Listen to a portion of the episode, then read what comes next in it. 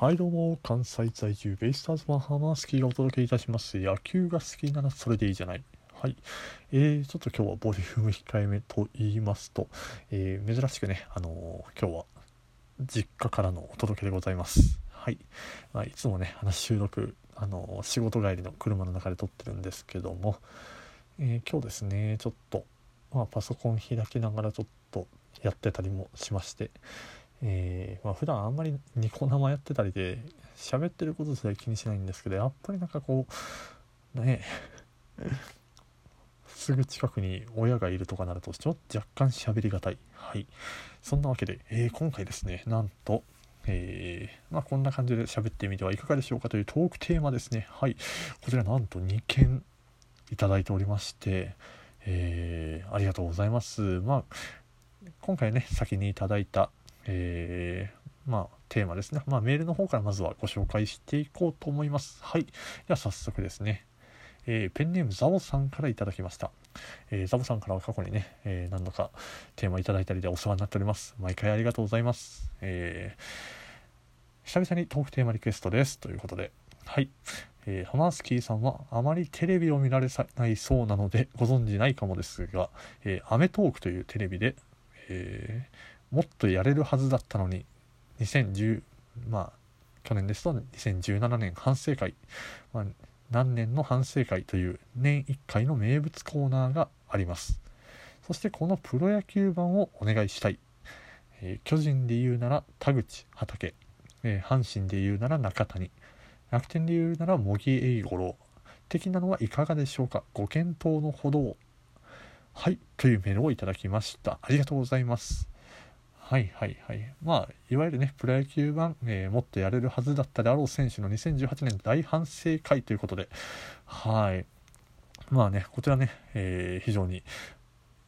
触りやすいテーマといいますか、と思っていろいろ考えてたんですけど、意外と難しくて、あのー、ね、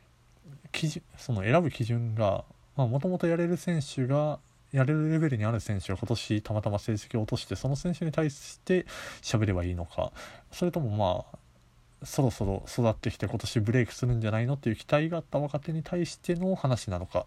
えー、ね。まあ、あとはそこら辺はやっぱ個人によって主観でこの選手やるだろうって思ってた人はあの選手は人によってね違うと思うんでもうだいぶ私の主観に偏ったかつ、えー、どうしても、えー、まあ、ベイスターズファンということでベイスターズ中心まあ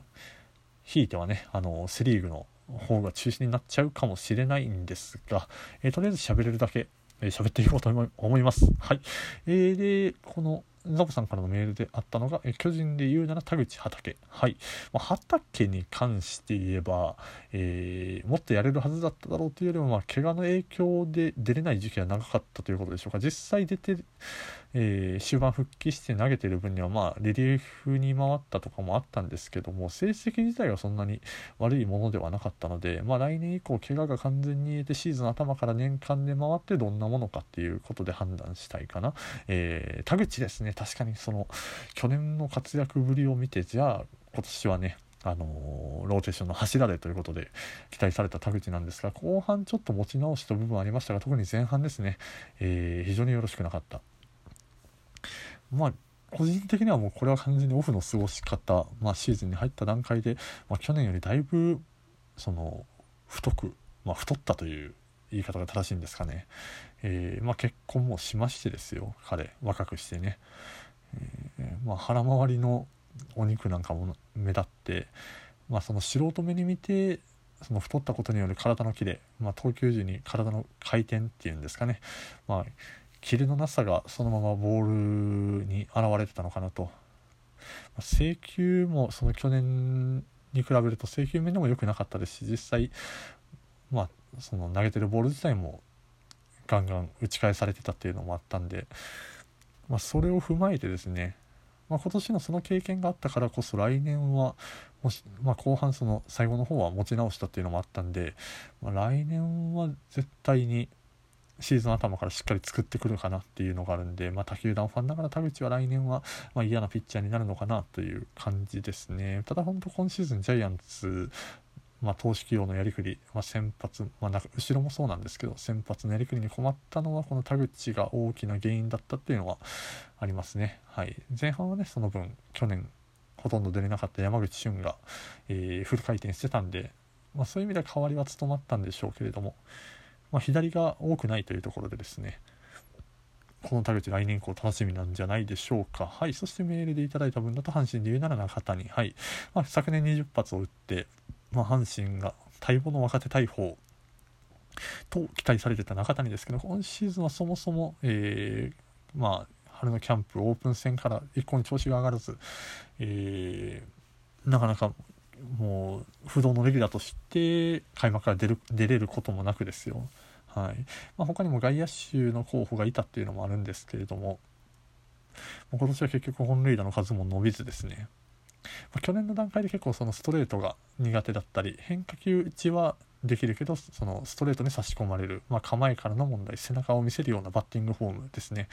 ま、課題が見えててそれが、え、シーズン終盤に改善されてたっていう傾向もなくですね、まあ、今年は去年があってより研究もされてっていうところで、まあ、それを超える何かを用意できればよかったんですけど、まあ、その春先の段階から苦しんで結局シーズン通してそれが改善することもできずということでそうですね。はっきりとした課題があった中でその課題へのアプローチの仕方に失敗してしまったのかなと、まあ、あとはその打撃コーチとの兼ね合いですかね。うまく指導がはまらなかった、えー、感じでしょうか。ただ、まあ、来年以降もその阪神の外野陣っていうとその福留糸井の、まあ、頼れるベテランコンビも、まあ、特に福留さんなんか年齢も相まって、まあ、年々多分出れる出場試合機会は減っていくと思うんででセンターはまだ固定できずと、まあ、ドラフト1位での近本指名はありましたけれどもまだまだ中谷はそういう意味ではその他の選手にはない長打力っていうものは随一ではあるんで、まあ、来年以降機会がかかる選手なのかなと。ただやっぱり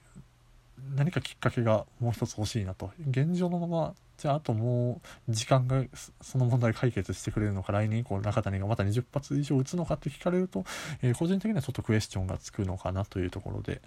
えー、まあコーチ陣もねその阪神このオフ最下位でしたけど大なた振るではなくただ単にその1軍2軍の入れ替えがほとんどっていうことでそういう意味ではちょっとコーチングによる改善はあまり見込めないのかなっていうところで来年はまだちょっと中谷にとっても苦しいシーズンになるんじゃないかなと。はい。ちょっと個人的には思っております。そして楽天で言うなら茂木、まあ、茂木も結構故障の影響もっていう感じはあるんですかね。うん。そしてもうショートのポジションが若干厳しいんじゃないかって個人的には思ってるのもあるんでまあ、どのタイミングかでサードコンバートが、まあ、大学時代慣れ親しんだサードにコンバートするっていうのが一番収まりがいいのかなと、セカンドはね、あの、来シーズンはもう浅村が来るんで、まあ、そうなった時にじゃあ楽天ショート誰になるんだという問題がまた出てくるんですけども、まあ、今年ドラフトで取った、まあ、渡辺であったり、まあ、去年のドラフトで入って今年もね試合上での出場が最後の方はありました。山崎であったり、まあ、模擬も含めてショートの枠の競争ですよね。うん。まあ、その打撃センスであり足の速さっていうところで言うとやっぱ、まあ、実績含めて茂木が一番に上がるんでしょうけども、うんまあ、これからなんか彼の長い野球人生考えていく上で不動のポジションとして収まるべきはサードなんじゃないかなという感じではございます。はい。もうこの時点でも結構いい時間になってますね。はい。えー、そうですね、今年期待してた枠、えー、ベイスターズで言うとそうですね、やっぱり今永、えー、石田、えー、浜口もそうですし、大体です。てかもうチーム単位として横浜 d n a ベイスターズが今年もっとやれるはずだったのに、もう大反省ということで、えー、もうひとまとめにしちゃいたいと思いますけどね。はい。まあ、今永に関してはいろいろ言われますが、やっぱり研究であったりそのフォームの見やすさ、うん、あったんですかねで今年はその去年の、えー、特にポストシーズンの無双っぷりそこでハマった高速スライダーですね、まあ、いわゆるスラッターと言われるような、えー、その球種に本格的に取り組んだ結果、えー、ほとんどストレートと変化球の急速さが、えなくなって何でしょうね。その緩急がうまく使えなくなったのかなっていうチェンジアップが今まで決まってたのが決まらなくなったりだったりそのいい方向に何でしょう新しい挑戦をしたつもりが結果本来もの魅力が失われてということで、うんまあ、現在オーストラリアのリーグで非常に素晴らしいピッチングしてますけど、まあ、もう一度今ある武器を磨きながらですねそこでも限界感じて行き詰まった時に新しいものに挑戦してほしいのかなと。やっぱりどうしても新球に挑戦ってねオフになると、まあ、どの球団のどの選手もよく言ってたりするんですけどやっぱり安易に安易にというか、まあ、必ずしもそれがいい方向に進むもんじゃないなっていうのを改めて感じるこの今永の1年間でしたね。はい。えー、そうですね。まあでもベイスターズで特筆すべきはやっぱこの石田浜口だったりこの左腕で本来、えー、2桁期待できる2桁勝利を期待できるピッチャーたちが軒並みダメだったっていうところなんでしょうね。はい。あと反省会そうだな。誰が誰が上がるでしょうかね。はい。えー、とりあえずもう間もなく1回収録分になりますのではい、えー、続きはですねもう1本撮っておしゃべりしようかと思います。はい。えー、てなわけで、多分ね、この後連撮りして、あの、配信もしますので、えー、よかったら引き続き2本立て続けに聞いていただければなと思います。はい。ではでは、えー、後半へ続く。